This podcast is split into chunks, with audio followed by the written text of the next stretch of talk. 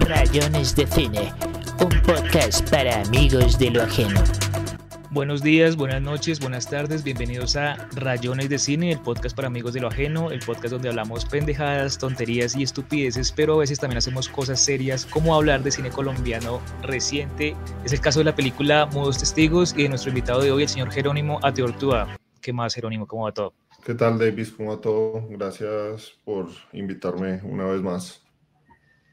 No, gracias a ti por aceptar de nuevo la invitación y pues para los oyentes que escuchan este episodio, Jerónimo ya había sido invitado a un, a un capítulo en que hablamos de los cines por venir, un libro de conversaciones sobre cine. Ahí también hablamos un poquito de dos testigos hacia el final, pero para ese momento yo todavía no había visto la película. Ahora ya la vi, ahora ya podemos hablar eh, a profundidad sobre la película. Entonces, pues sí recomendamos que la gente que, que quiera escuchar este podcast y quiera como librarse de spoilers, pues eh, vea primero la película. Pero ¿tú crees que esta película se puede conversar o es, digamos, ajena a los spoilers o esta película se puede spoilear? Buena pregunta, ¿sabes? Yo siempre he sido como muy enemigo de la idea del spoiler. Siento que las eh, películas que se arruinan eh, por el spoiler es porque descansan en la idea de la entrega de información. Entonces, una vez se entrega información, la experiencia queda agotada y he defendido siempre como un cine que no depende de eso. Sin embargo, eh, Siempre creo que el elemento, a pesar de que una película eh, ofrezca más que información, una experiencia distinta, a veces sí creo que el elemento sorpresa eh, se intensifica cierta, ciertos aspectos del visionado de la película. Eh, de todas maneras, no sé si haya tanto que spoilear. en este caso. O sea, sé, que en la película hay un par de momentos, más o menos llegando al, al segundo tercio, donde visualmente hay una, una, una, intervención más cercana al cine experimental, pero, pero no creo que por decir eso, digamos, a la gente se le vaya a arruinar la experiencia, así que no, está bien. Está bien. Ok, pero entonces si hablamos a fondo de la película y la gente no la ha visto, me parece bien. Vamos para adelante con los temas a fondo de la película sin importar eso. Listo, de una. Pero entonces, eh, ¿tú crees, pues que sé que eres un conocedor del cine de género, que los géneros como el policíaco y como los géneros vinculados con la intriga sí son muy arruinables si, si se hace un spoiler? Eh, pues sí, no, digamos, yo, en mi mente no recuerdo haber visto Psicosis, por ejemplo, sin saber que Norman Bates es él y la madre, ¿no? Eh, no sé cuántas veces he visto yo Psicosis, muchas veces y todas las veces las disfruto. Eh, y tal vez uno, uno o, por ejemplo, te, te, pongo un ejemplo muy tonto, las películas sobre Jesucristo, uno la ve y uno ya sabe que el tipo se va a morir y bueno, va a revivir. Sin embargo, yo recuerdo de niño cuando veía las películas sobre Jesucristo en Semana Santa, igual ponerme triste todas las veces. eh, entonces, siento que hay, hay, hay cierta eh, mitología alrededor de, de, de, de la sorpresa. Eh, siento que si una película se arruina del todo de esa manera es porque esa película en el fondo no vale mucho la pena. Eh, pero sí creo que hay, algo de razón en, preservar cierto primer visionado cuando en ciertas películas está el elemento sorpresa por allí como parte de, del misterio que propone la trama, sobre todo pues como en los ejemplos que pones de, el policial. Otra, otra película que estaba acordándome, un gran policial que es la de Bon Joon-ho, eh, Memories of a Murder, creo que por ejemplo en esa película no hay un spoiler posible, ¿no? Sí, no, es más como el proceso de investigación. Sí, ¿qué película, por ejemplo, se te ocurre a vos que se arruinaría si uno le cuenta quién lo hizo o qué fue lo que pasó? Pues que estaba pensando como, como en, en la narración clásica donde se supone que, que, el personaje busca algo y al final casi siempre lo encuentra o al final el personaje tiene como una, como una catarsis o eso que dice Mame de que el final debe ser como inevitable pero también sorpresivo. Entonces sí pareciera como que, bueno, el drama, digamos, la dramaturgia clásica sí descansa sobre, sobre la sorpresa, ¿no? ¿o no? Sí, yo, yo, a, veces, a veces ¿sabes? siento que hay algo más del ritual colectivo de preservarse cierta ignorancia, por ejemplo, en las series, eh, el ejemplo claro que es, digamos, Succession el año pasado, que en el capítulo 3 de la última temporada muere el padre, Eh, y, mucha gente pues estaba esperando, por ejemplo, a que la temporada entera se acabara para verla toda, porque les gusta más verlas de tirón, entonces intentaban como preservarse en la ignorancia para ese momento, pero uno igual lo va sospechando porque la conversación pública, eso está rondando por todo lado. O sea, hay algo allí que tiene que ver más con lo ritual, a veces me parece que con, con de verdad no saber. Eh, pero es un tema interesante, nunca lo había pensado eso, eso, eso bien de, de, si se arruina o no y qué es lo que se esconde detrás de esa, de esa idea. Definitivamente siento que, que, si, que si uno pierde el interés, eh, una de dos, o la película no tiene ninguna importancia en el fondo o eh, uno es un pésimo espectador. Ok, perfecto, gracias.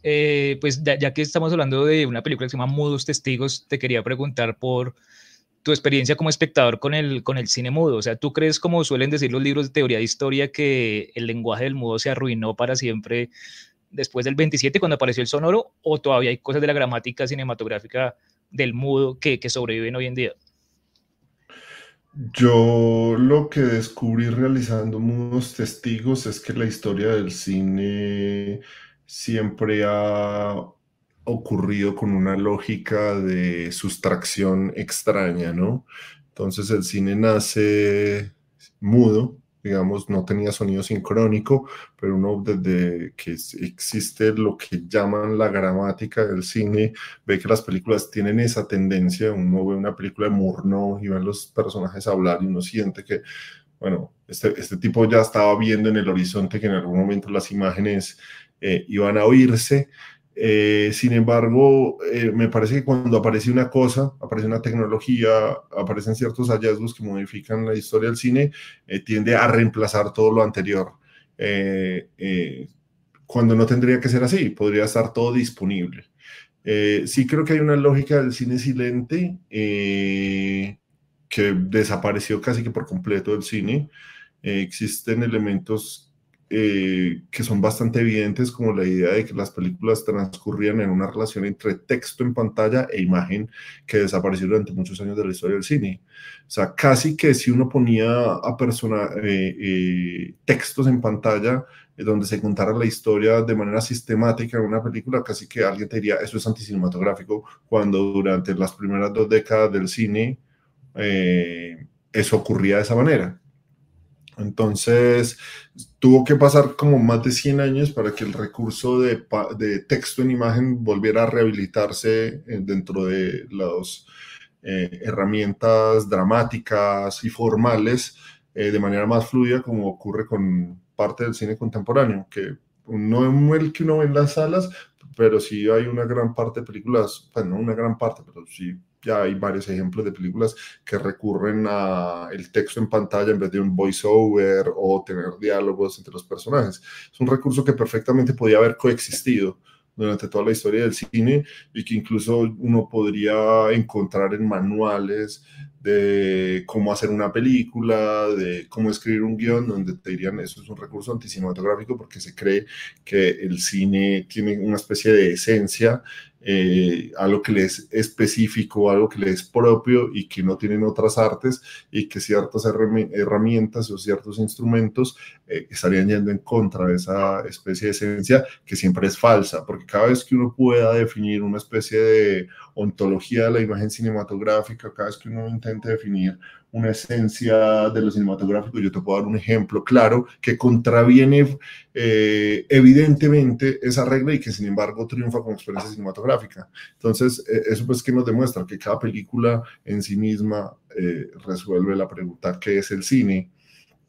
Yo creo que la opinión de que, por ejemplo, hay, hay un texto eh, de Houellebecq, de este escritor francés, sobre el cine silente, donde él sostiene eso, que me sorprendió, porque digo, es un tipo, es un, contemporáneo, un escritor contemporáneo, pues yo sé que está mayor, pero tampoco es que, que sea eh, tan antiguo, eh, y donde sostiene un poco que cuando se perdió el cine, el, el, cine silente con la aparición del sonido sincrónico, se perdió una especie de paraíso.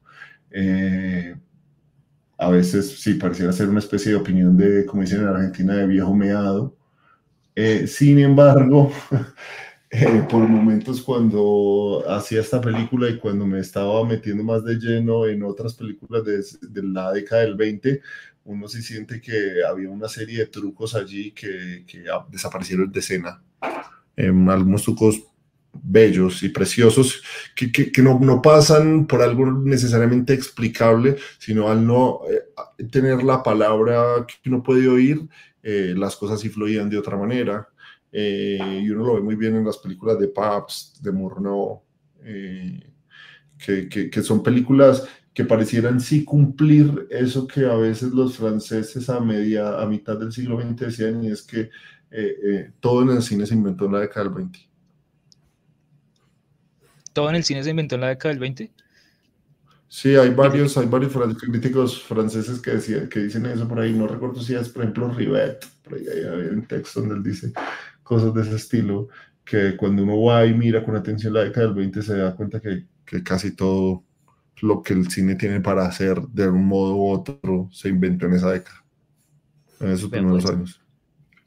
Oye, y ahorita digamos, yo decía cine mudo y tú decías cine silente. ¿Hay como una distinción importante entre decir cine mudo y cine silente? ¿No son equivalentes esos dos términos? Mm, nada, me parece bien decir cine mudo, cine silente. Está, está. Yo las uso las dos indistintamente. Hay quienes hacen la diferenciación, incluso eh, Michel Chion dice que en realidad el cine no es eh, ni mudo ni silente, sino que es sordo. Me parecen todas huevadas, sinceramente todos sabemos de qué estamos hablando. Estamos hablando de una tradición específica que estaba también mediada por una limitación del cine y que quería ser narrativo y que encontrara la forma de hacer hablar a sus personajes a través del texto en pantalla, ¿no? Eh, es eso, fundamentalmente. Estamos hablando de todo el cine que no, cine narrativo que, eh, sin embargo, no se apoya en el sonido sincrónico. Pero no, no, no, no, no encuentro ninguna diferencia. Hay gente que te dirá que es más ajustado decir silente eh, porque, pero yo no sabría, o sea, si un, trato de elaborar la justificación, te puedo encontrar otro ejemplo también para decirte, no, bueno, también sería más correcto decir lo otro. Que, por ejemplo, John dice que no es mudo, sino que es sordo, porque es que uno lo que pasa es que no lo escucha, él sí habla, solo que uno no lo escucha. No sé. Está bien, está bien. está bien. Interesante. ok.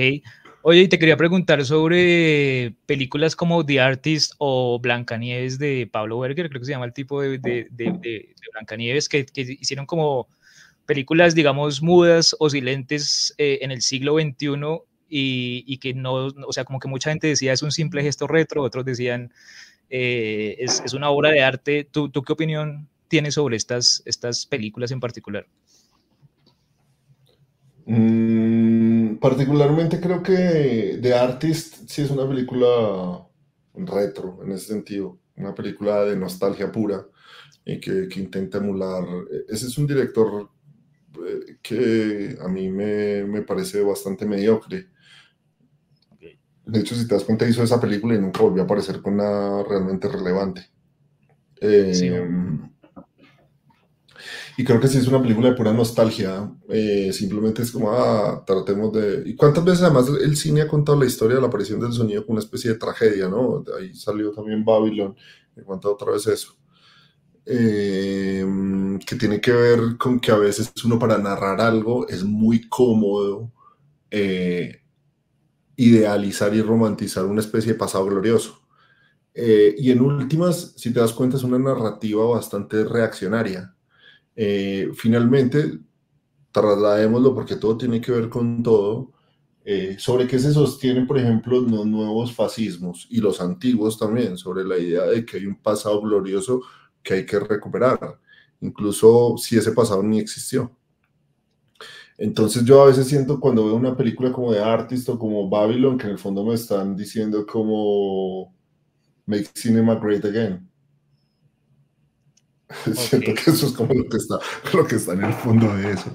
Eh, la película Blancanieves tiene algo de, anacrónico, ¿no? De utilizar ciertos gestos del pasado, pero por lo menos cuando salió me pareció bastante más interesante la película, porque tampoco creo que debamos comportarnos en la historia de las formas o del arte bajo una lógica de evolución o, pensar en la idea de la evolución como una suerte de superación de formas, ¿no?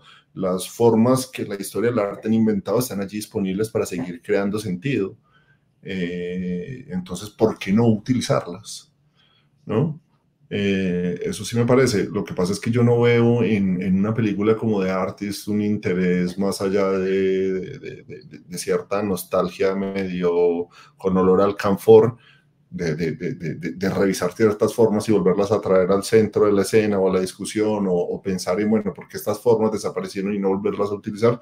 Sino como tratar de contar una historia del cine eh, en, un formato bastante recurrente y, es, ese paso del,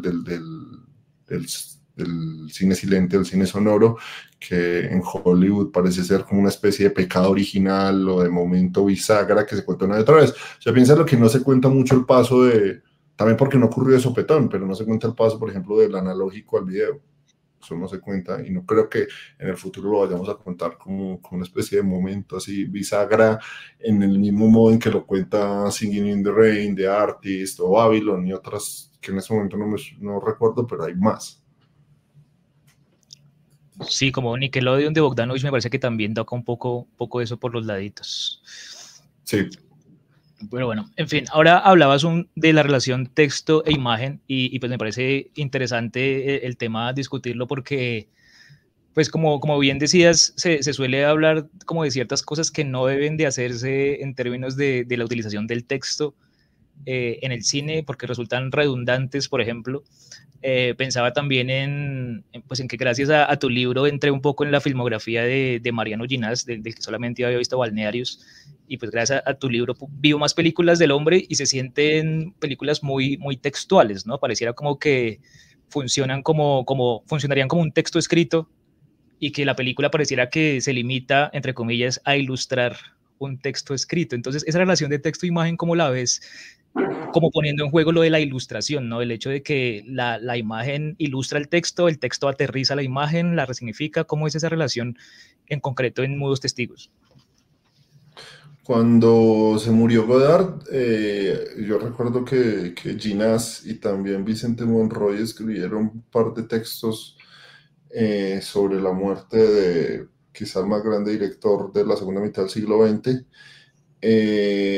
Y, creo que también el de Víctor Erice iban por el mismo lado hablando, sugerían o en algunos casos se decía eh, literalmente que el corazón de la, de la obra de Godard eh, trataba de eh, poner en evidencia los contactos y el enorme vacío que se abre en la relación entre imagen y palabra. Eh, que pareciera ser algo como, bueno, ¿por qué nos va a parecer tan, tan preocupante ese tema? Pero tiene que ver con la forma como nos aproximamos al mundo y, y, con la forma como también construimos la realidad, porque la realidad nuestra está construida de imágenes y de palabras. Eh, y muchas veces las imágenes refieren a palabras o las palabras refieren a imagen eh, y la forma de nosotros aproximarnos a ciertos objetos de la realidad es a través de uno u otro o de los dos, pero los dos necesariamente ofrecen algo, pero también pierden algo esencial respecto de la significación. Entonces, eh, es siempre un tema difícil de teorizar, pero que siempre eh, está basculando sobre una idea y es eh, que toda significación descansa sobre un vacío que le es propio entonces, eh, la relación entre imagen y palabra en el cine es uno de los temas más misteriosos y más fascinantes porque los choques siempre pueden dar lugares a nuevas formas, a nuevas evidencias eh, de aquello que falta en la representación de la realidad eh, y que el cine no puede reponer y que sin embargo parece girar una y otra vez sobre esto. en el mismo Mariano Ginás en otra conversación que no recuerdo decía que cuando él estaba montando, que no recuerdo dónde está publicado, dónde fue que la leí, pero era él, estoy seguro, eh, decía que cuando él iba a la sala de montaje, a veces se reunía con el montajista y el montajista le decía, bueno, ¿y qué tal si hacemos esto? El montajista le decía, mm, no sé, eso no va a funcionar. Y él decía, qué loco que alguien en cine te pueda decir que algo no va a funcionar porque su experiencia es que eso no puede ser dicho jamás de antemano. Eso solo se puede decirlo probándolo, probándolo y luego sintiéndolo. ¿Qué dice esa experiencia de Ginás? Que hay algo que no puede ser formulado previamente, que no puede ser expuesto a la manera de una prescripción, eh, y algo que, que también se, se, se, sostiene sobre una especie de vacío y que solamente la experiencia, que no podemos reducir del todo a la palabra, no lo puede otorgar.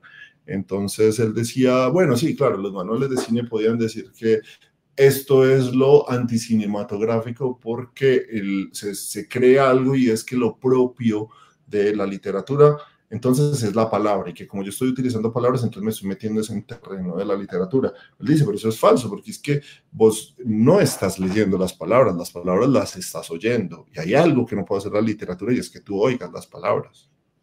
O sea, es tan simple como eso. Eso sí lo puede hacer el cine.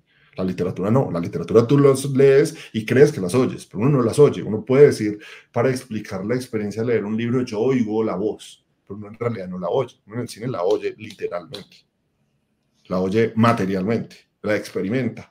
Y eso es algo que no te puede ofrecer la literatura. Pero al mismo tiempo, uno está oyendo una voz y está viendo una imagen. Y eso es otra experiencia.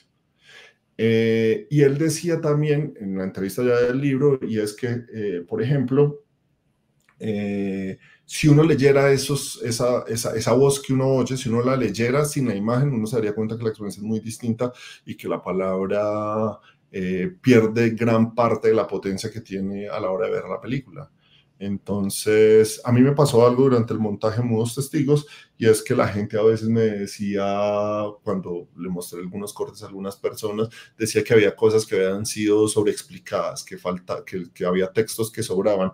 Y me parecía gracioso porque había, había otros visionados anteriores en que esas escenas a las que ellos se referían específicamente o no tenían texto o tenían otro texto y o no se entendía o se entendía algo completamente distinto.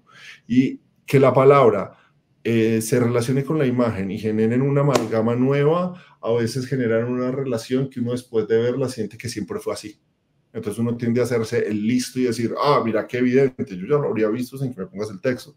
No, pareciera ser que el texto, al chocar con la imagen, eh, genera una experiencia en la que uno tiene la sensación de que eso siempre fue así, pero no lo es, no lo es, en verdad.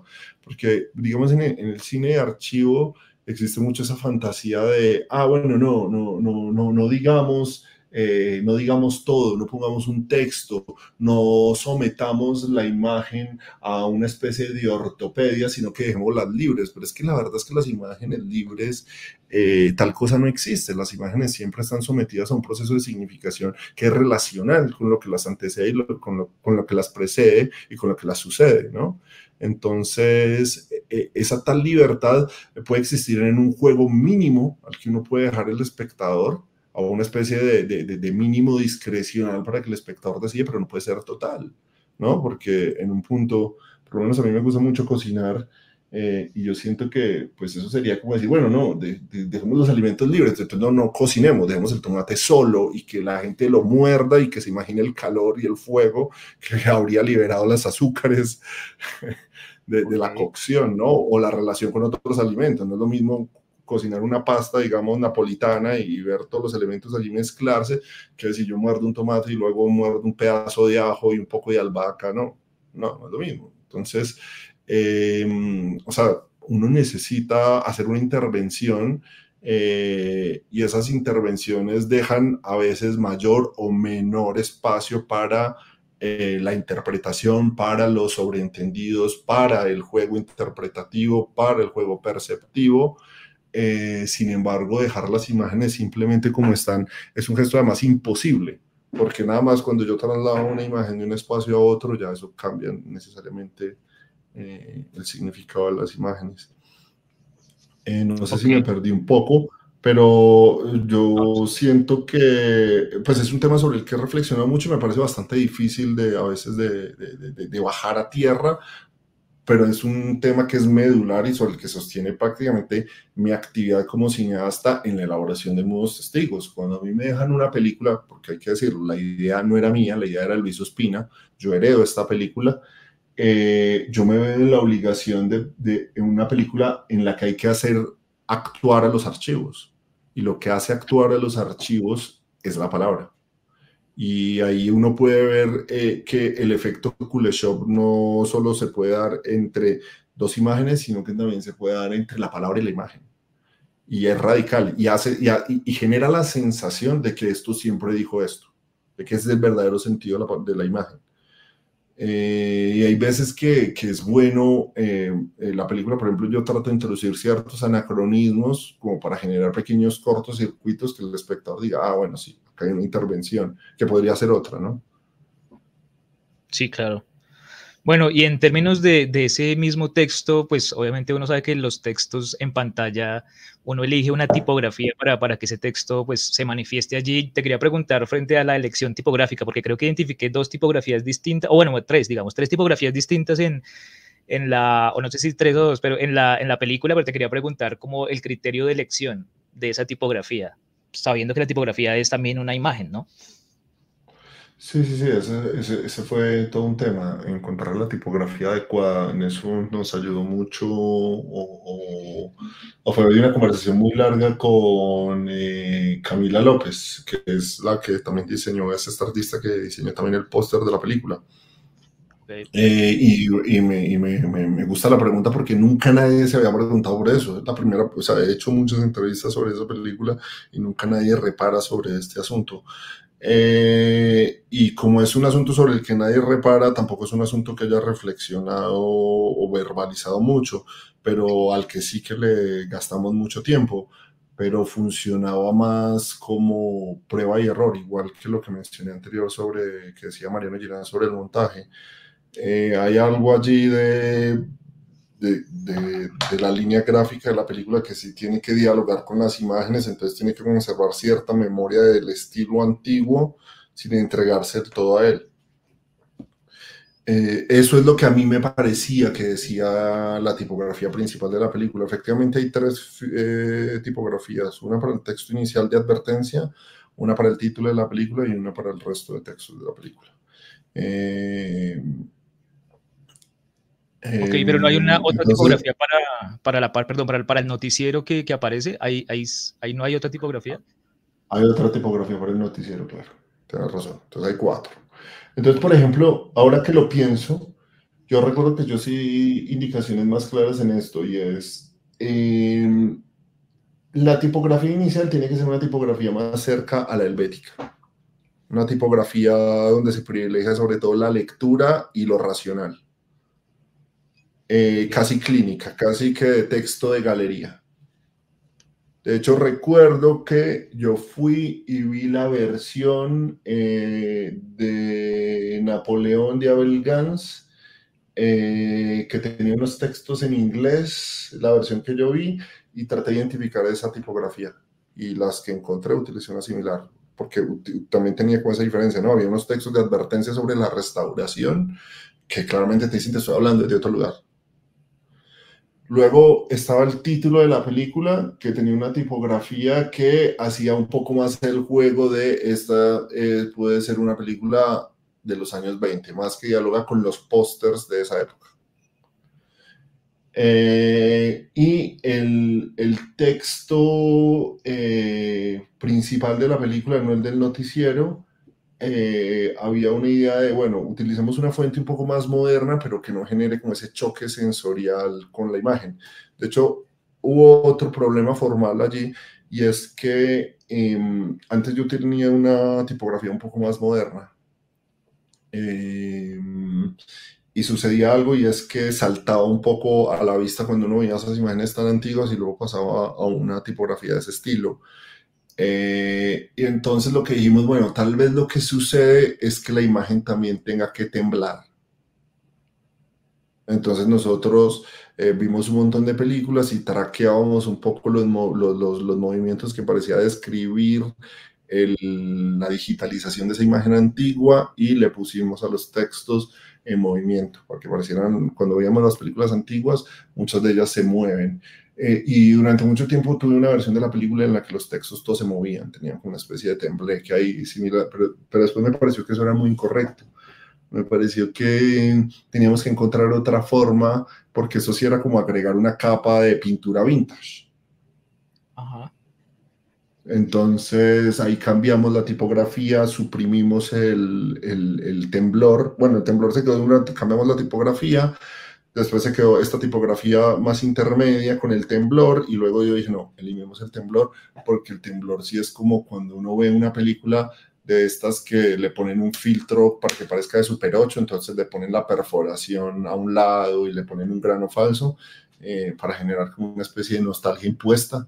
Yo decía, no, esta es una película de hoy, entonces el texto no debe saltar. Pero hay algo que sí es perceptivo que uno tiene que atender. Entonces, eh, intentamos muchas, muchas, muchas fuentes hasta que encontramos esta que, que, que, simplemente uno la ve y uno dice, se ve bien, ¿no? Es como cuando uno se va a vestir y uno se pone una chaqueta con una camisa, mira otra, no sé qué, ta, ta, y dice, bueno, esta me queda bien. ¿Por qué? Me queda muy difícil. Tal vez alguien mejor que yo lo podría explicar. Yo no. No, pero igual me parece bien y honesta la, la, respuesta porque muchas veces, pues sobre todo en, la escuela de cine o en los libros teóricos, como que se, se transmite esa idea de que hay que teorizar mucho al respecto antes de tomar cualquier decisión. O, por ejemplo esa discusión con el montajista que mencionabas de Ginás, de, ciertas cosas no van a funcionar y, y, muchas veces cosas en el cine ocurren por ensayo y error. Alguien hace algo, ve que se ve bien y, y ese es el suficiente criterio para decir, listo, queda. No necesariamente tengo que tener 30, 30 eh, libros, una bibliografía muy extensa para justificar por qué hice tal cosa, ¿no? Sí, sí, yo, yo creo que siempre debe venir primero la obra y luego la teoría. Eh, yo creo que uno como cineasta se puede ayudar mucho de teoría, pero pues uno sobre todo eh, pues es alguien que está tratando de encontrar nuevas formas. Y, y, las nuevas formas, en eso era muy bueno el surrealismo, ¿no? De hablar del encuentro fortuito. Eh, y la nueva forma a veces eh, surge o muchas veces surge dejándose llevar.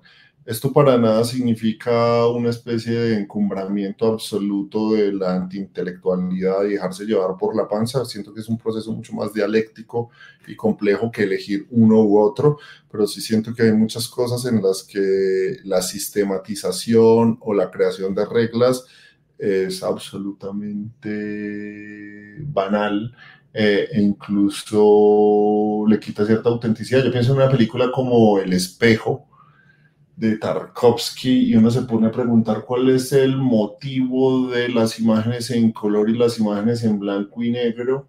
Eh, y por ahí Tarkovsky, básicamente, Tarkovsky en alguna entrevista te da la sensación, creo que en Esculpir en el Tiempo te da la sensación de que era capricho. Y siento que esa es la mejor respuesta para eso. Después uno le puede encontrar una explicación profunda, ¿no? Eh, pero creo que es lo que mejor funciona ahí.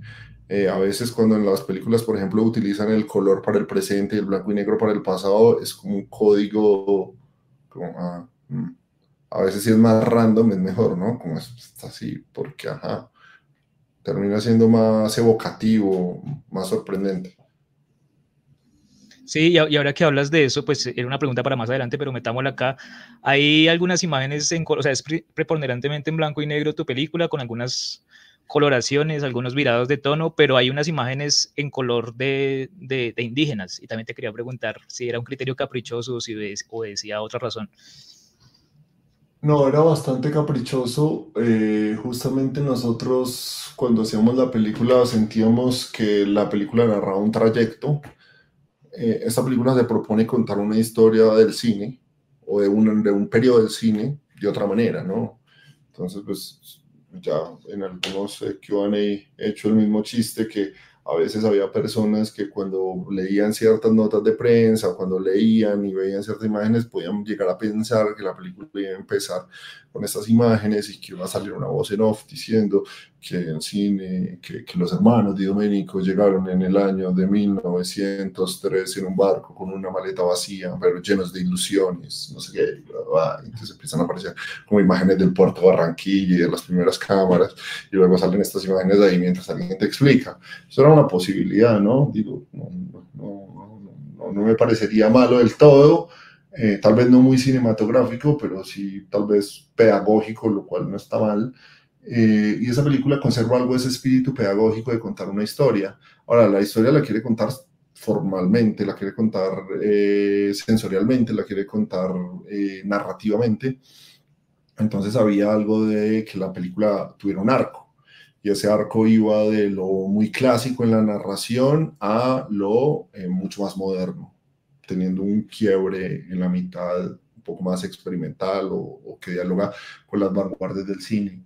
Eh, también cuenta la aparición del sonido, que no es otra cosa que aprender a escuchar a las imágenes.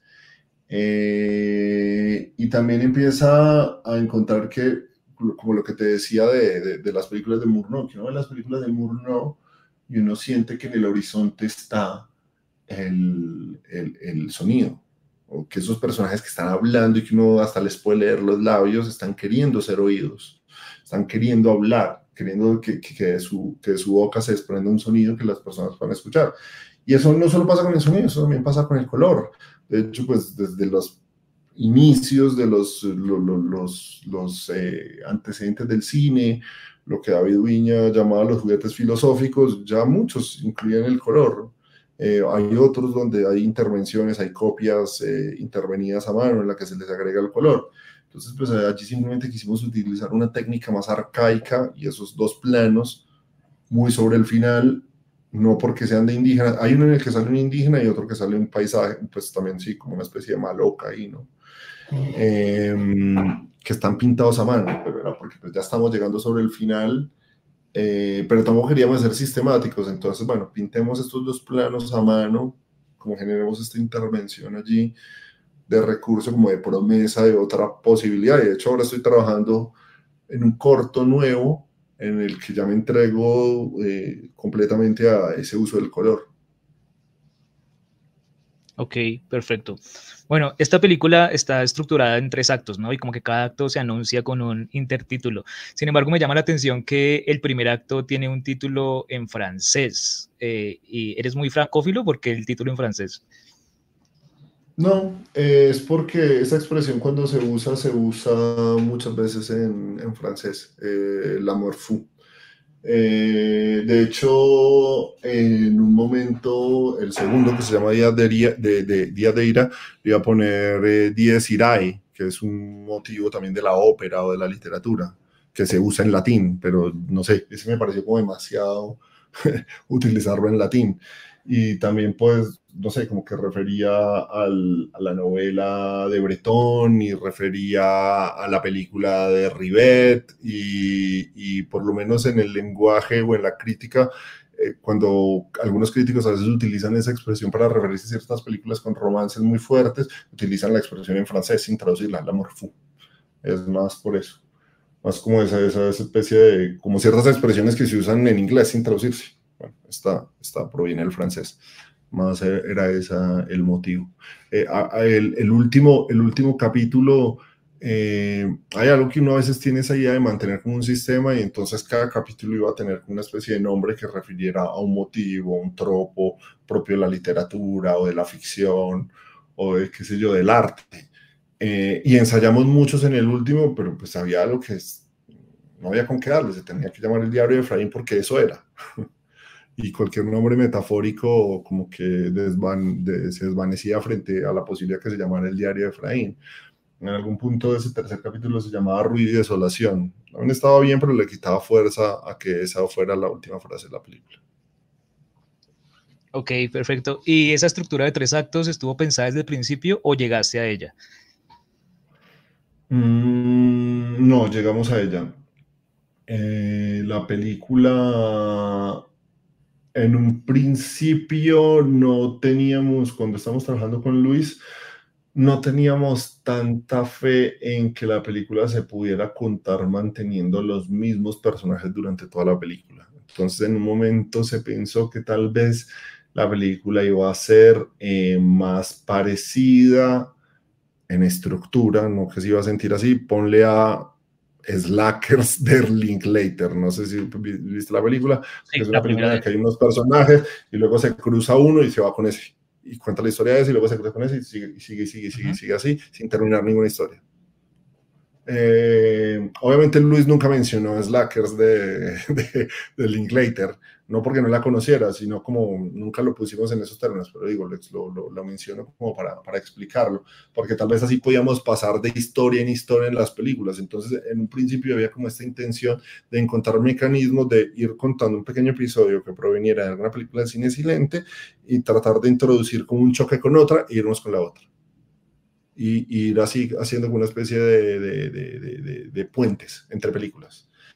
Eh, pero rápidamente nos dimos cuenta que eh, la gracia de la película tal vez está en contar una sola historia. Entonces, creo que eh, una de las cosas que dejó Luis sobre esta película es una suerte de estudio, de pequeño estudio de eh, los motivos fundamentales del cine comienzos del siglo XX en Colombia y de la literatura, de como de los tropos y las cosas que se repiten. Y entonces a él, le parecía bueno que mejor se hiciera una especie de película arquetípica, ¿no? Como de la historia de chico conoce a chica. Eh, y de hecho, durante un tiempo los personajes se llamaban él y ella. Okay. Eh, porque iba a referir a eso, es una historia de amor que se ha contado 70 mil veces y que y de hecho pues, siempre es inagotable. Pero bueno, después nos parecía que, que, que, que, a la película le daba una densidad especial que los personajes no fueran solo arquetipos, sino que fueran Efraín y Alicia, dos personas particulares. Entonces, a medida que uno iba avanzando, iba encontrando respuestas a que una película que empezó con un espíritu bastante abstracto se va volviendo algo bastante concreto. Eh, ya después, cuando la película empezó ya a hacerse, eh, en un momento eh, no, no, tenía esa estructura de tres actos, sino más como de cuatro actos, porque había algo como de rehuirle a algo que se viera demasiado clásico. Eh, sin embargo, cuando llegamos a la respuesta de mmm, hay algo, hay algo así como que cuando uno está haciendo una película, uno crea un organismo y uno ese organismo le, le, le tira algunas cosas, algunas las procesa y algunas las devuelve. Y había algo de esta película que nos exigía esa estructura en tres actos. Y cuando la película la terminamos ordenando en tres actos, por alguna razón, la película se hizo al mismo tiempo más clásica y al mismo tiempo más experimental porque lo que terminó sucediendo es que, o sea, nosotros tuvimos un corte un poco más extenso de la película, cuando se le sacaron como 25 minutos, la película eh, de, de, repente devino en algo mucho más compacto eh, y las partes experimentales o más modernas adquirieron un porcentaje mayor dentro del metraje total de la película, lo cual impacta de manera notoria en la experiencia total de verla. Eh, y de esa manera, el tercer acto es como si la película se plantea una estructura absolutamente clásica, pero el tercer acto es una suerte de construcción poética de un tercer acto, porque ese tercer acto no responde a la estructura de una película de realidad clásica. Es una especie de disolución del relato. Entonces no es un, no es un tercer eh, acto eh, estricto. Eh, y entonces, pues ahí a veces uno dice, bueno, eh, si bien yo no estaría tan dispuesto a suscribir la, la teoría de los arquetipos, eh, la estoy experimentando de alguna manera. Y esas cosas pues se han repetido en la historia del cine no en vano, es porque allí hay un saber eh, que tiene que ver con las transformaciones. Entonces, pues bueno, no nos resistamos a algo solo porque tenemos una agenda, eh, que teóricamente puede sonar muy bella o porque suena mejor querer ser más moderno, pero nada, también hay que algo de obedecer a, a, al propio organismo que hemos cre creado y de responder a lo que la película te viene dictando. Entonces, simplemente seguimos eso. Eh, a veces, a veces me, me, me, yo recuerdo una entrevista de Fontana Rosa donde él dice que él no entiende cómo como eso que dice Cortázar, que él no crea los, que, los, que no escribe sus personajes, sino que sus personajes se escriben a sí mismos, que él los crea y que ellos de repente adquieren vida propia. Dice Botana Rosa que él nunca puede entender eso, que le parece una medio una pelotudez, que porque los personajes de él son unos pajeros, unos perezosos, él los crea y si él no trabaja se quedan ahí quietos y no hacen nada. Pero hay, eh, y siempre, siempre era partidaria esa idea de Fontana Rosa que me parecía una especie de poetización excesiva lo de Cortázar, pero después haciendo esta película entendía un poco a qué se refería. Y es como que cuando uno va tomando decisiones, cuando uno empieza una película, la película es todo potencia. Es todo posibilidades. Pero cuando uno va tomando decisiones, eh, está concretando esas posibilidades, porque uno, uno, al ser el creador de la película no tiene un poder sobre esas posibilidades. Y, cuando uno ejerce el poder de uno como creador sobre esas posibilidades, uno lo que está haciendo es cortándolas está tomando decisiones, está ejerciendo un poder sobre ellas y está renunciando a que la película sea todo lo posible para poder contar una historia particular. Eh, y a medida que uno va tomando esas decisiones y va haciendo esas renuncias, eh, las imágenes que van llegando después van teniendo cada vez menos posibilidades. Siguen siendo muchas, pero menos que al principio. Entonces es un poco seguir ese camino y a veces uno no salirse de las posibilidades que uno mismo le va marcando al relato. Ok, y, en ese mismo sentido, pues, y retomando lo de los tres actos, pues siento que el último acto, pues tiene mucha, o sea, se diferencia mucho de los otros dos en la medida en que, bueno, es una voz en primera persona, los textos están en primera persona, obviamente se sigue el, formato de diario. Eh, hablabas, y bueno, en los créditos de la película, digamos que destacas ahí que, que hubo como una influencia de, de, la vorágine, pero también ese último acto tiene como una especie de, de vagabundeo, ¿no? Como este hombre está buscándolos a ellos y, como que tiene una estructura muy episódica ese último acto, ¿no? Como que llega a un sitio, no están ahí, se va a otro sitio, no están ahí, se va a otro sitio y finalmente no terminan encontrándolos. Entonces te quería preguntar, eh, ¿cómo llegaste a la decisión de ese último acto que fuera, bueno, primero en primera persona y luego como con esa especie de vagabundeo episódico? Sí, ahí hay algo que era entre intuitivo y programático. Eh, la película, así como te comenté sobre la elección de las tipografías, tiene como ese juego interno de a veces querer dar la sensación de que es un objeto, eh, pero al mismo tiempo negarse, un objeto eh, antiguo, un, objeto que viene del pasado, pero al mismo tiempo negarse a serlo porque no lo es. En esencia no lo es. Esta es una película que está, es una película del año 2023 que sucede que está hecho con imágenes de eh, la década del 20 del siglo XX. Entonces, em, ahí se va generando una experiencia extraña porque la película al principio intenta, en ese espíritu pedagógico que ya comenté antes, emular un poco el estilo de esas películas, un poco diciendo, bueno, este era el cine, esto es lo que nos ofrecen estas imágenes, pero ver poco a poco cómo esas imágenes se les puede ir encontrando un inconsciente, como esas imágenes se les puede ir encontrando, sobre todo, la palabra que has mencionado, una, una deriva, un vagabundeo. Eh, y creo que esas imágenes a veces se resisten mucho, eh, pero hay otras imágenes que se resisten menos, que son las imágenes documentales o las imágenes de propaganda, ¿no? Son imágenes mucho más eh, maleables o que ofrecen más posibilidades.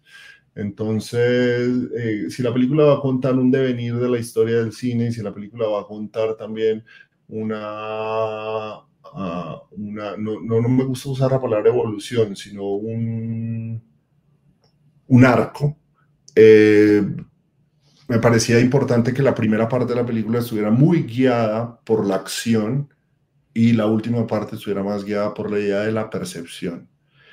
Eh, y quien vagabundea es alguien que está dedicado sobre todo a la percepción. Entonces ese dispositivo episódico, eh, pues es lo que hace que el protagonista devenga en alguien que está experimentando la realidad. Y es ahí donde necesariamente la película empieza como un drama burgués y termina con una película en la que ingresa la historia social y política colombiana.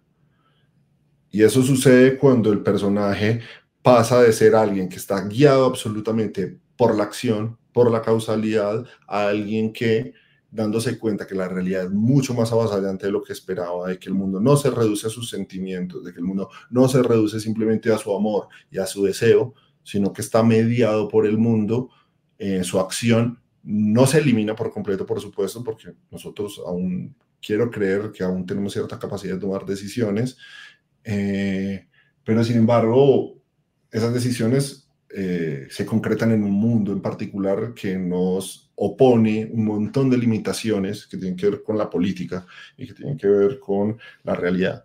Entonces, ahí ya es importante oír, ahí ya es importante ver, ahí ya es importante también tratar de entender y a veces no solo actuar. Entonces, también tiene que ver con un cambio en el espíritu de la película, que también tiene que ver con un modo de ser del cine contemporáneo o hay una forma de experimentar más contemporánea en cine, porque eso sí que no ha desaparecido del cine. La idea del cine guiado del todo por la acción, pues está tan viva como lo estuvo en 1935. Eh, digamos, en ese, en ese, sentido el cine sí no ha sido sustractivo ni ha, ni, ni ha, eliminado del todo la matriz narrativa de corte aristotélica. Conviven las dos, lo cual me parece buenísimo, que no, una no reemplace la otra. Eh, no pocas veces en tensión. Entonces yo, yo sí quería que la película empezara con una cosa y luego se convirtiera en otra. Eso era, eso era fundamental. Eh, y ahí pues sí, la vorágine ayudaba bastante. Ok, oye, y en ese último acto donde, digamos, se, se, renuncia un poco a esa lógica de causalidad y es más episódica y de vagabundeo, te quería preguntar en términos metodológicos, ¿es más fácil estructurar un relato apelando a lo episódico que, lo, que a lo causal? ¿Es más difícil o es igual de, de complejo? Nunca me lo pregunté, ¿sabes? Eh, yo creo que es igual de complejo. No, no sabría decírtelo. ¿Tú qué intuyes? Te vuelvo a preguntar, ¿qué es más fácil? Pues, uy, no sé, pues yo siento que a veces, digamos, la, la, como la camisa de fuerza de la, de la causalidad le, le, puede a uno, digamos, imponerle cierto rigor, ¿no? Tengo que hacer la clásica de Chekhov, ¿no? Si voy a meter una, una pistola en el primer acto, alguien tiene que, que, dispararla en el tercer acto, ¿no? Pero también, pues, eh, eh, es cierto que, que, muchas veces como, como estar muy atado por, por esa lógica de la causalidad, deja de ser una herramienta y termina convirtiéndose en, en, una camisa de fuerza o en una especie de cárcel donde uno puede de pronto tener una, una idea para una imagen muy, muy bella o para una secuencia o para una set piece muy bien lograda, pero si no logra atarla causalmente, entonces tiene que renunciar a ella. Entonces creo que... Creo que pensando, pensando en lo que dices, pensaba en un texto que siempre ha sido como muy referencia para mí desde que estudio cine, que es el, la historia eh, El nacimiento de la tragedia, el espíritu de la música de Nietzsche, que él dice que, el gran arte es producto de dos espíritus, el espíritu apolíneo y el espíritu dionisíaco, ¿no? Que, que y esa es la, la, grandeza de la tragedia, que tiene como estos principios narrativos, eh, apolíneos, eh, medio racionales, y que tiene otra cosa como mucho más salvaje, que viene de la mano del coro, que es la música. Eh, y que es como lo incontenible. Y creo que la gran parte de la historia del arte uno la puede explicar por esa tendencia entre esos dos objetos, entre esos dos espíritus. Eh, y creo que toda obra más o menos exitosa es el encuentro exitoso en un lado del espectro de estos dos espíritus. Eh, si uno se entrega a lo absolutamente racional y mecánico, pues es una obra que no emociona, ¿no? Pero si también si uno solo se entrega al orgiástico y a la emoción y a, y a lo otro, pues la película también hace que uno pierda interés, que uno pierda la atención.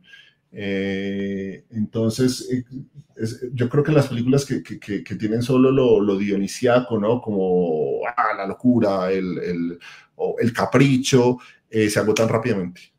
Eh, hay algo que, no en vano existe y es el relato que nos lleva de la mano y que nos hace seguir manteniendo el, interés. Entonces, tal vez si lo vemos con esta estructura que propone Nietzsche, uno podría pensar que la película empieza siendo más apolínea, termina siendo más dionisíaco, pero nunca se eliminan los dos espíritus, porque en el fondo estas, eh, digamos, un libro que es muy difícil de leer para mí es justamente El amor fou de, de Breton porque es justamente una serie de situaciones donde las nuevas situaciones no tienen ya nada que ver con la anterior y no guardan casi la memoria de la anterior. Entonces es supremamente difícil de leer y, y, y, y, a veces resulta hasta farragoso. Obviamente como momento, como experimento en la historia de la literatura y sobre todo de la poesía es fascinante, eh, pero yo sí necesito ese mínimo de que, los, de que haya el personaje, cuando uno habla de personaje, el personaje siempre es alguien que guarda una memoria. El personaje es alguien que guarda un registro, que, tiene que, que en sí mismo es un archivo que, que, que, guarda una historia previa eh, que yo tengo que tener en cuenta para seguir entendiendo los acontecimientos que, van a suceder. Entonces, eh, sí, esta es estructura, pero esa estructura siempre está atravesada por un hilo eh, que tiene que conservar la memoria de lo que ocurrió al principio, porque eh, mucha gente, por ejemplo, me ha dicho que lo que más le gusta a la película es el tercer acto. Eh, y a mí también, lo que más me gusta de la película es el tercer acto. Y creo que la película, en gran medida, yo la siento que los dos primeros actos están para que emerja el tercer acto. pero creo que el tercer acto es lo que los otros dos actos la han dejado ser. Yo creo que si la película solo fuera esa estructura, no sería lo mismo. Creo que sería más, menos interesante. Entonces es importante que saber que ese acto tal vez brilla es porque los otros dos actos nos han preparado para ello. Eh, entonces, yo sí, entonces, llegando, llegando a la pregunta que hacías, eh, creo que los dos reportan dificultades. Yo creo que lo que es fácil es tal vez entregarse a cualquiera de los dos espíritus completamente, ¿no? Porque uno, uno simplemente puede escribir un relato simplemente jalando los hilos de manera precisa, pongo un revólver para que sea usado después.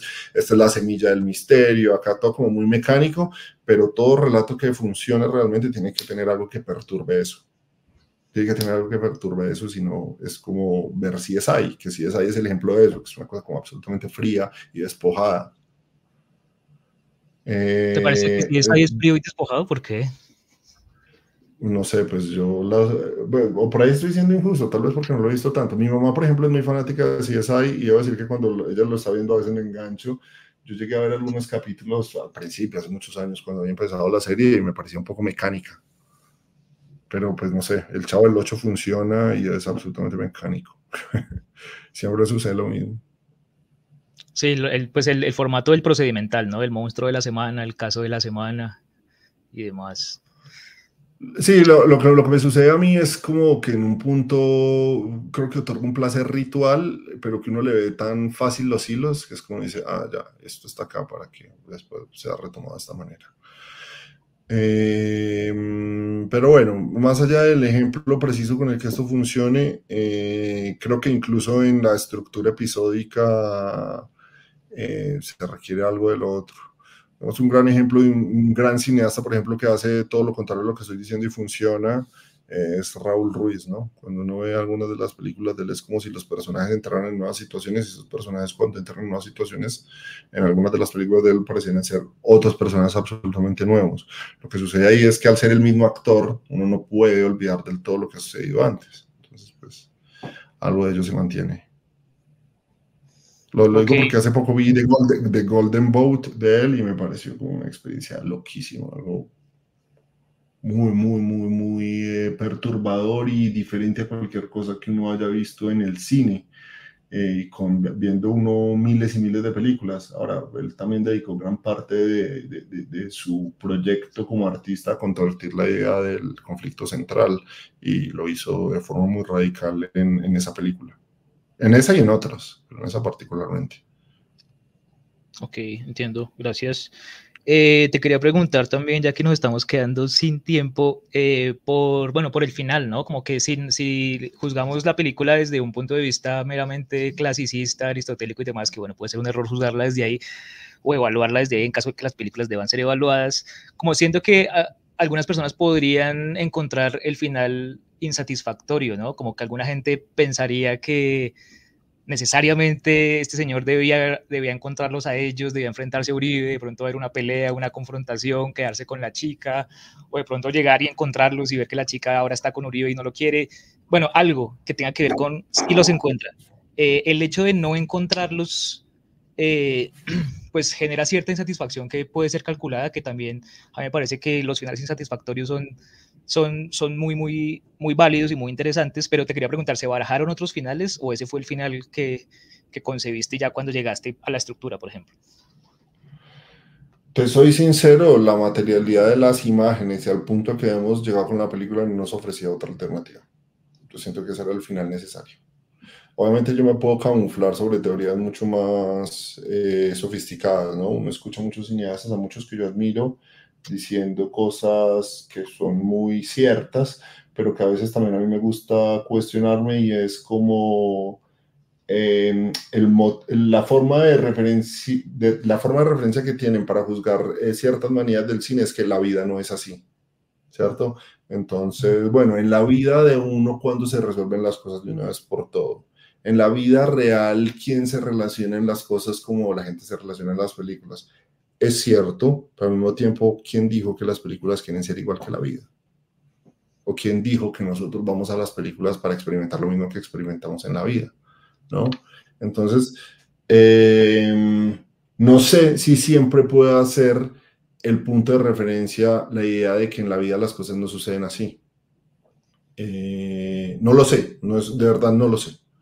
Eh, porque muchas veces eh, justamente tomo ciertas decisiones en, en, las pocas películas que he hecho, en las que he trabajado, tomo muchas decisiones motivado, hey, el cine suele resolver esto de esta manera, pero pareciera haber algo muy falso en ello porque las cosas en el mundo no son así o porque tal vez las cosas también podrían ocurrir de otra manera. Eh, pero muchas otras veces eh, cuando he visto ciertas películas que, que, intentan por una especie de decisión previa decepcionar al espectador, uno dice, bueno, mira, ya llegamos a este punto, todos sabemos por qué llegamos hasta acá, dame lo que quiero. Que se vayan juntos, que sean felices, no está tan mal en el fondo. A nadie se va a confundir en realidad con esto. Entonces, eh, creo que es, un, es, un, es un tema que siempre va a volver, cuáles son las relaciones, las continuidades y descontinuidades entre el cine y la vida, entre el cine y la realidad. Eh, en el arte lo que sucede es que la vida está llena de momentos insignificantes, de cosas que ocurren y simplemente se disuelven en la bruma y en, y en la densidad de una serie de información que no pueden ser procesadas por nosotros, pero en cambio en el cine, en el arte, todo está eh, mediado por una decisión, todo está seleccionado previamente, entonces todos los eventos se vuelven eventos significativos y eso marca una relación absolutamente distinta eh, con el arte y con la ficción sobre todo. Eh, yo no sé qué pasaría si uno pudiera hacer una película en la que uno hiciera un gran plano de una ciudad y uno dejara ahí todas las historias o sea, incluso pues perceptivamente es imposible pensarlo, uno dejara que, que todas las historias transcurrieran de manera como random, sin ir a ninguna parte y el espectador simplemente viera un lugar o el otro. ¿Qué pasaría con ese, esa, esa posible obra? Eh, si de alguna manera nos interpelaría como algo significativo, si, si, si sería una experiencia importante como arte, porque pues, definitivamente el cine no es la vida entonces, pero está en, una comunicación eh, clara con él.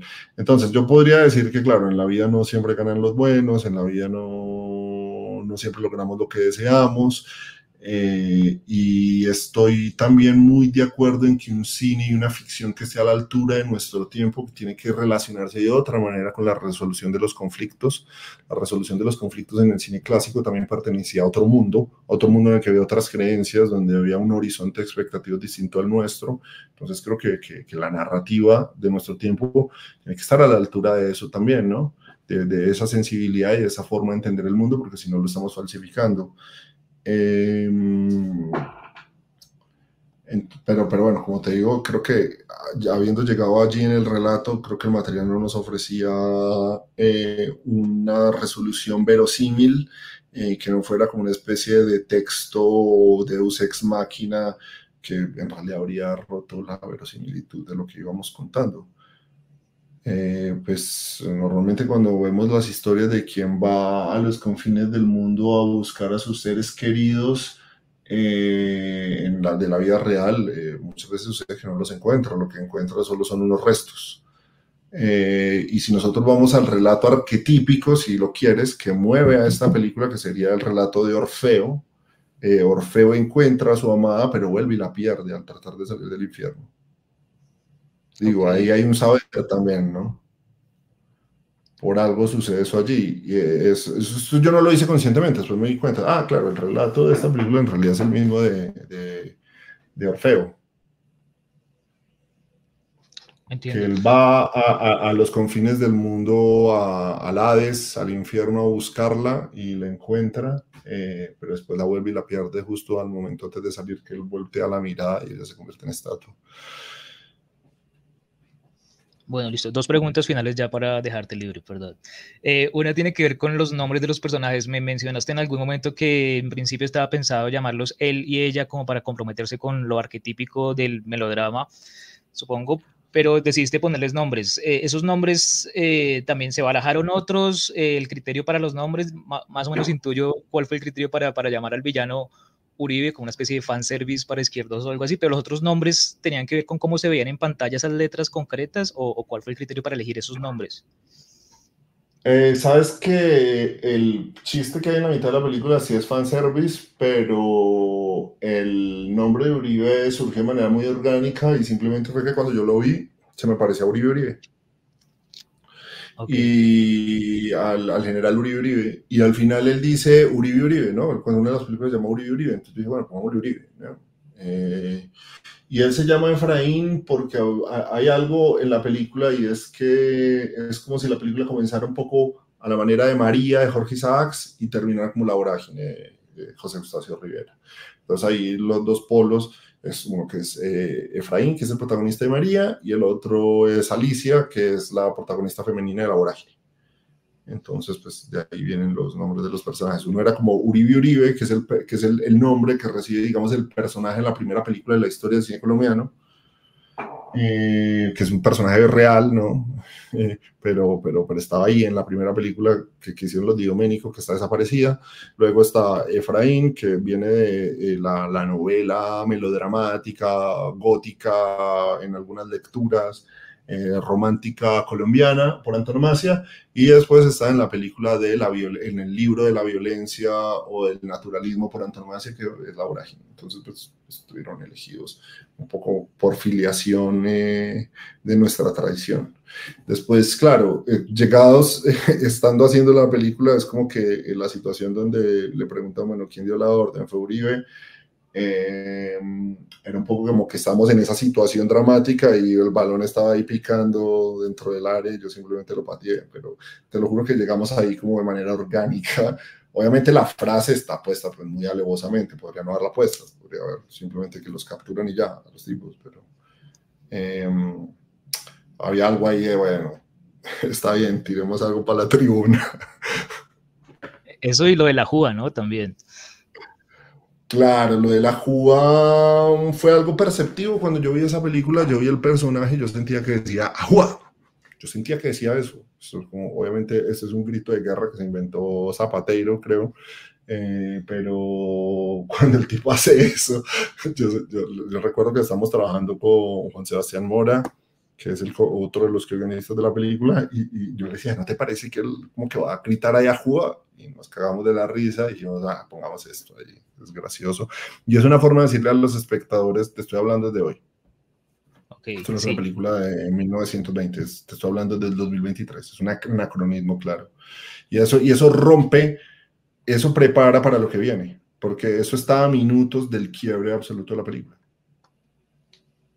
Entonces, es una manera también de hacer fanservice, pero utilizar el fanservice a nuestro favor de manera un poco más inteligente para ir resquebrajando la estructura, digamos, eh, no sé, la, estructura en la que intenta parecerse rabiosamente a las películas de ese periodo de cine cuando uno empieza a ver esos textos, y no solo están eso, hay otras, hay otras redacciones que son alevosamente modernas.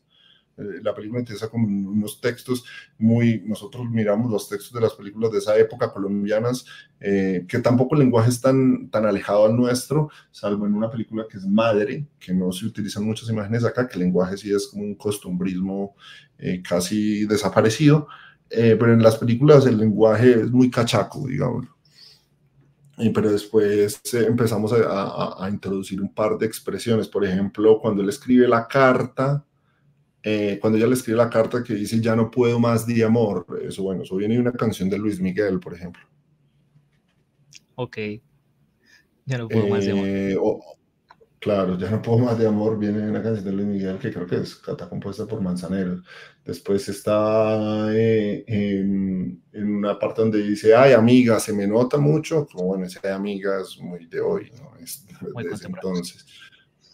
Entonces había algo ahí que incluso hay mucha gente que, que eso pasa mucho, ¿no? El espectador siempre se cree más vivo que uno. Entonces el espectador, y pues muchas veces lo es, eh, dice, ah, pero hay unos anacronismos ahí y muchos de esos anacronismos están pensados y uno muchas veces cuando toma esas decisiones corre el riesgo de verse como un tonto, mm, corre el riesgo de verse como un error, corre el riesgo de que se vea como una falta de consistencia en, en el sistema de lenguaje que uno ha elegido. Pero si uno ve que la película va a contar un arco y que la película se va a ir transformando, a veces nos parecía bueno generar esas, esas fallas. Eh, yo recuerdo mucho, eso es algo que hace mucho un escritor que me gusta, que es César Aira, ¿no? Que entonces él de repente cuenta una película que eh, cuenta una historia que se desarrolla en el siglo XIX, pero no porque la historia se, se cuente en el siglo XIX, el narrador tiene que hablar con el siglo XIX. Entonces él te da ejemplos en el que compara objetos de la época con objetos de hoy. Ok, interesante. Entonces él dice, claro, él, compara cosas de esa época con formas de, no sé, de un computador o de, o de, o de productos de consumo del mundo. Y porque, claro, él dice, ¿por qué si yo te voy a contar una historia del siglo XIX, te tengo que hablar como si yo fuera un tipo con traje y peluca de la época? ¿No? No, no es necesario. Lo cual también es una construcción porque eso además es del siglo XVIII, pero eh, pero dice que si uno a veces quiere eh, poner algo como de antes del siglo XX, como que les pone como un traje más parecido a, lo que usaban los franceses en la Revolución Francesa, y eso significa, ah, bueno, eso es antiguo, eso es de época. Eh, y, y, es un juego medio ridículo a veces el de, el de cierta literatura o el de algo, tratar que yo que te estoy hablando de hoy, tratar de que mi lenguaje parezca ese, cuando, a no ser pues de que la, la historia esté contada en primera persona y bueno. Entonces, hay, hay, hay, una decisión ahí deliberada en introducir esos elementos como, como avisos. Ok, perfecto. No, y además que ya que mencionas esa Aira, siento que esto medio, medio nos permite aludir a algo que hablábamos antes, es la conciliación entre lo apolíneo y lo dionisiaco, porque pues César Aira tiene como un método de escritura en el que escribe como media hora diaria o escribe su página diaria y como que continúa escribiendo, incluyendo cosas que, que le han pasado en ese día y, y, de alguna manera tiene como, pues según, según Alan Pauls y según Piglia, como una especie de, de, principio de no corregir, ¿no? Como de no, no me devuelvo, no corrijo para que lo que escribí hoy tenga sentido con lo que escribí hace tres semanas, sino que simplemente sigo de largo y ya corregiré en la siguiente novela, ¿no? Sí, a mí me parece bello. De hecho, yo, yo te diría que gran parte de la estructura de esta película se escribió de un tirón. Eh, cuando, o sea, la película fue una, la, la, la, la, película, es, es una película que, que, tiene que ver con un juego formal, ¿no? Ese juego formal fue enteramente ideado por Luis Ospina. Okay. Eh, Luis Ospina murió en el proceso de realización de la película eh, y habíamos hablado, como sucede con todo comenzó por el fin, que si algo le pasaba yo iba a terminar la película. Entonces, eh, bueno, nada, Luis murió en el 2019, en septiembre, y yo me vi encargado de terminar esta película. De hecho, durante un momento muy corto yo pensé que no, que el proyecto simplemente iba a, a, a, a naufragar porque um, Luis murió en una etapa muy temprana del proceso. Sin embargo, pues Lina González, que fue muy importante en todo el proceso de, de elaboración de esta película, dijo, no, a ver, ya habíamos conversado con Luis, poco hay que honrar la palabra, la mejor forma de lidiar con el duelo es eh, continuemos con la película eh, y a partir de ahora, y Luis lo tiene claro, es una película tuya y de Luis. Entonces, están las cosas de los dos. Eh, y sucedió ahí que Luis, eh, Lina me entregó como las pertenencias de Luis sobre, sobre la película. Y entre esas pertenencias estaba la vorágine, estaba, la María, estaba María, estaba de sobremesa, estaba Ahora las Violetas, había varios libros, había varias anotaciones. Eh, y entonces uno ahí empieza a comportarse un poco como por pensamiento mágico. Cualquier raya, cualquier subrayado, cualquier cosa, uno cree que el muerto le está hablando. Como, quiero que pongas esto, pero eso es una decisión de uno, al fin y al cabo. Eh, y entonces lo, lo, que Luis dejó, que yo sí traté de ser fiel a eso, era como una especie de de deseos. Y a mí me gustó mucho eso de, de, de, hacer esta película, que sentí que la película, más que hacerse por una agenda conceptual o por una agenda filosófica, por decir algo, había algo allí de cumplir ciertos deseos cinematográficos. Entonces él tenía como, eh, mira, en esta película tiene que haber un intento de suicidio, en esta película tiene que haber un amor imposible, en esta película tiene que haber esto, lo otro, yo traté de cumplir esa lista de deseos. Eh, y en un punto cuando Luis me propone que yo le produzca esta película, eh, su motivo no es yo quiero decir esto sobre la memoria del cine colombiano, yo quiero traer de la muerte estas imágenes, que por supuesto que están en el corazón de la película, pero había algo más importante para mí, es como mira, estoy un poco cansado, no creo que sea capaz de filmar una película, pero tengo esta forma de hacer una nueva película. Y ese es mi deseo, seguir haciendo películas. Y eso me parece a mí más fuerte que cualquier otra teorización. Como es como una especie de plantarse frente a las dificultades, frente a la vida, frente a la muerte, y decir, bueno, no me van a derrotar porque no puedo filmar, voy a hacer esta película de esta manera, que tampoco es que Luis se lo hubiera derrotado en ese momento. O sea, viajamos a Francia a presentar el proyecto, hicimos un montón de cosas. Eh, entonces eh, me, hizo entender que más importante en el cine a veces que eh, las ideas está el deseo, que es una fuerza. Y eso era lo que estaba en el guion. Entonces, él dejó toda esa lista, yo lo leí muchas veces, lo integré a mí, vi estas películas del cine silente muchas veces y en un momento yo te diría que eso salió así como pum, expulsado. Y la, la, estructura fundamental de la película yo creo que la escribí como en 10 horas. Eh, como en una sentada, muy fuerte, como escribí, escribí, incluso todo lo escribí mucho más rápido y luego fue como, como eso lo escribí lleno de errores y de cosas que no tenían sentido a veces, como medio ajustar. Y el resultado final de la película respeta bastante eso. Obviamente tenía más derivas y más juegos que después no, el material no los permitió hacer. Em, pero, pero sí había algo de como ese método que señala de Aira de, bueno, sentarse a escribir como, como quien tiene que, un poco, como un carpintero que tiene que ir a hacer un mueble. Ok, entiendo. bueno, ya la pregunta Sí. Perdón. Eh, no, la pregunta final ya para liberarte tiene que ver con algo más material ya que la vez pasada hablábamos mucho de, materialismo y, de marxismo, era ¿cuánto costó esta película? Es una pregunta muy discreta, siempre he querido preguntar eso. No, no, está bien que lo preguntes. Pues mira, el presupuesto de la película, eh, a ver, es una respuesta que es muy decepcionante para, para, para, la mayor parte de los espectadores y gente que a veces pregunta esto en los QA. La película tiene un valor que no es el valor de líquido que nosotros tuvimos. Eh, nosotros, la película se hizo con muy poco dinero líquido, ¿no? Eh, y además, aún nos deben un montón de dinero, estamos eh, endeudados, digamos, para hacer la película, porque pues tenemos una coproducción con Francia y al día de hoy no, no, no ha llegado parte de, lo que se nos adeuda.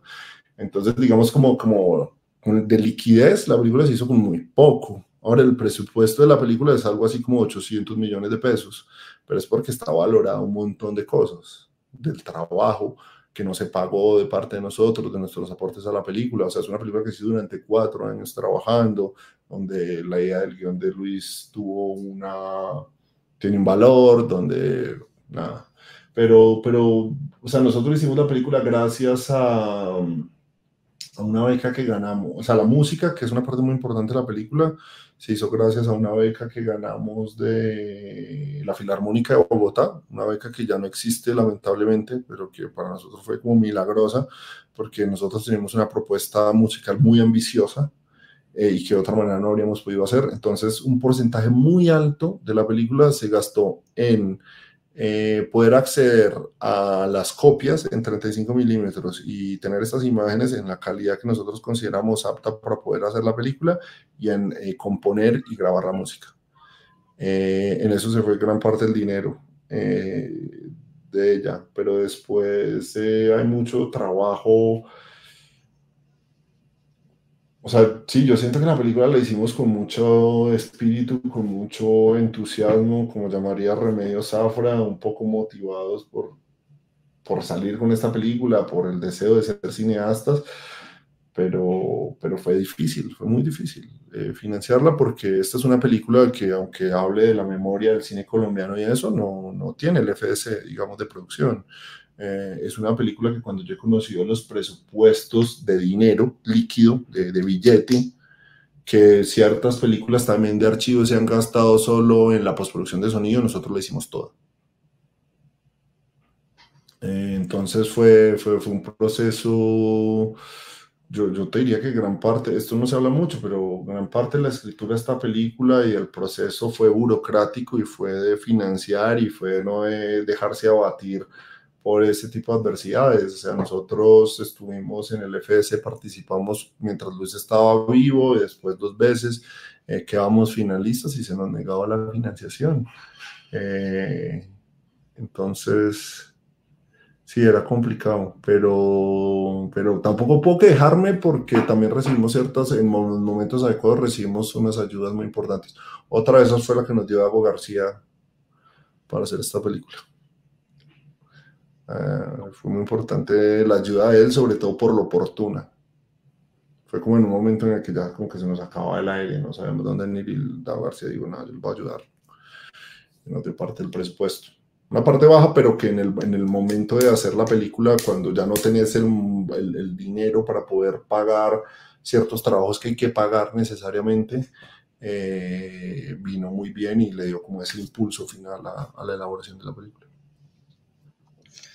Bueno, Jerónimo, pues estas eran mis preguntas. Muchísimas gracias por tu tiempo. Muchísimas gracias sobre todo por hacer esta película que, creo que es, muy significativa para, la historia del cine colombiano. Y pues nada más despedirme agradeciéndote mucho por tu tiempo y tu disponibilidad. Muchas gracias, Davis, eh, por las preguntas. La verdad que esta ha sido una conversación bastante atípica respecto de la película porque las preguntas han ido a aspectos de los que de hecho nunca había pensado y que conversar con vos me hace darme cuenta de que muchas de las conversaciones sobre esta película se han repetido una y otra vez y que hay otras zonas eh, que, que, aún pueden ser pensadas y, y, elaboradas y comentadas y acá, y acá aparecieron. Por eso, de verdad, con muchas de las preguntas, mientras me, contest, mientras me preguntabas, estaba pensando y, tratando de, llegar a una respuesta. Muchas otras entrevistas anteriores pues me preguntan cosas que, ya contestaba antes, entonces tengo la respuesta como bastante preparada y pensada y, como ya compactada. Así que bueno, nada, muchas gracias. No, no, señor, gracias a ti. Y pues nada, pues ahí te estaré pasando el, link cuando esté listo el episodio y pues esperemos encontrarnos de nuevo para algún otro episodio de Rayones de Cine. Muchísimas gracias de nuevo.